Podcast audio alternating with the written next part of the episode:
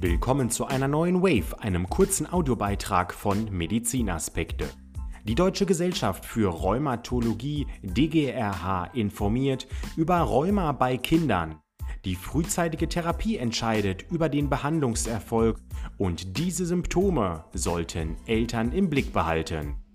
Aktuelle Zahlen vom Deutschen Rheuma-Forschungszentrum zeigen, Menschen mit Rheuma, die bereits als Kind unter der Erkrankung litten, geht es umso besser, je früher sie wirksam medikamentös behandelt wurden.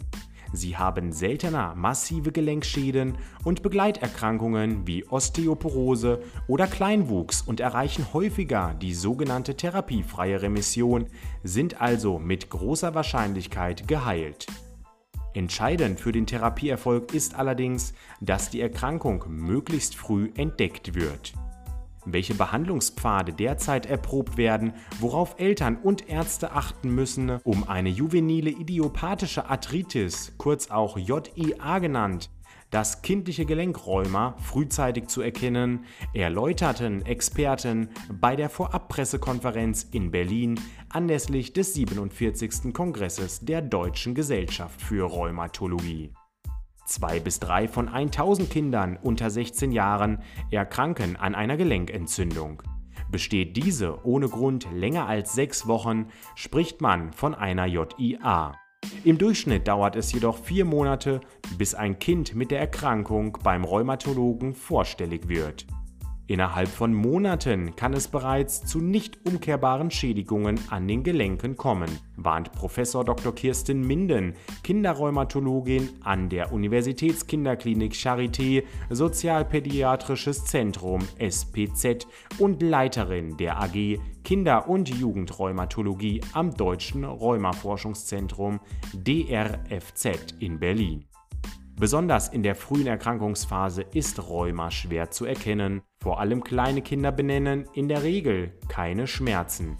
Sie nehmen eine Schonhaltung ein oder vermeintlich bestimmte Bewegungen, so die Expertin weiter. Darauf sollten Eltern besonders achten.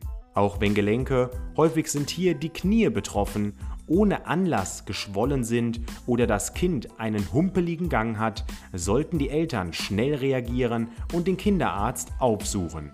Er hilft dann dabei, die Symptome einzuordnen und überweist, wenn nötig, an den Kinderrheumatologen. Neueste Forschungen und Beobachtungsstudien zeigen, dass eine medikamentöse Therapie der JIA größere Erfolge verspricht, wenn sie bereits in einem frühen Stadium der Erkrankung beginnt. Daher lautet die Behandlungsempfehlung für Kinder mit rheumatischen Gelenkentzündungen nun, früher als bisher eine Therapie unter Umständen auch mit Biologika in Erwägung zu ziehen. Ziel ist es, in den ersten sechs Behandlungsmonaten eine inaktive Erkrankung zu erreichen. Dahinter steht die Beobachtung, dass ein frühes Krankheitsstadium mit Medikamenten besser beeinflussbar ist als ein spätes und frühe Entzündungsprozesse komplett rückbildungsfähig sind. Die Wege zum Erreichen einer inaktiven Erkrankung sind allerdings noch nicht ausreichend standardisiert und frühzeitig zu definieren, welches Kind nun welche Therapieintensität benötigt. Dies ist noch immer schwierig, sagt Prof. Dr. Reinhard Berner. Er ist Tagungspräsident beim Rheuma-Kongress von Seiten der Gesellschaft für Kinder- und Jugendrheumatologie. Um die Behandlung der Kinder weiter zu harmonisieren und zu optimieren, haben nun Expertengruppen für einzelne Rheumaformen mögliche Therapiepfade vorgeschlagen. Wie gut diese im Alltag funktionieren, wird jetzt im Rahmen der bundesweiten Beobachtungsstudie Pro Kind untersucht, welche vom Innovationsfonds des gemeinsamen Bundesausschusses gefördert wird. Die JIA und ihre Behandlung werden auch Thema beim Rheuma-Kongress, der vom 4. bis 7. September 2019 in Dresden stattfindet, sein.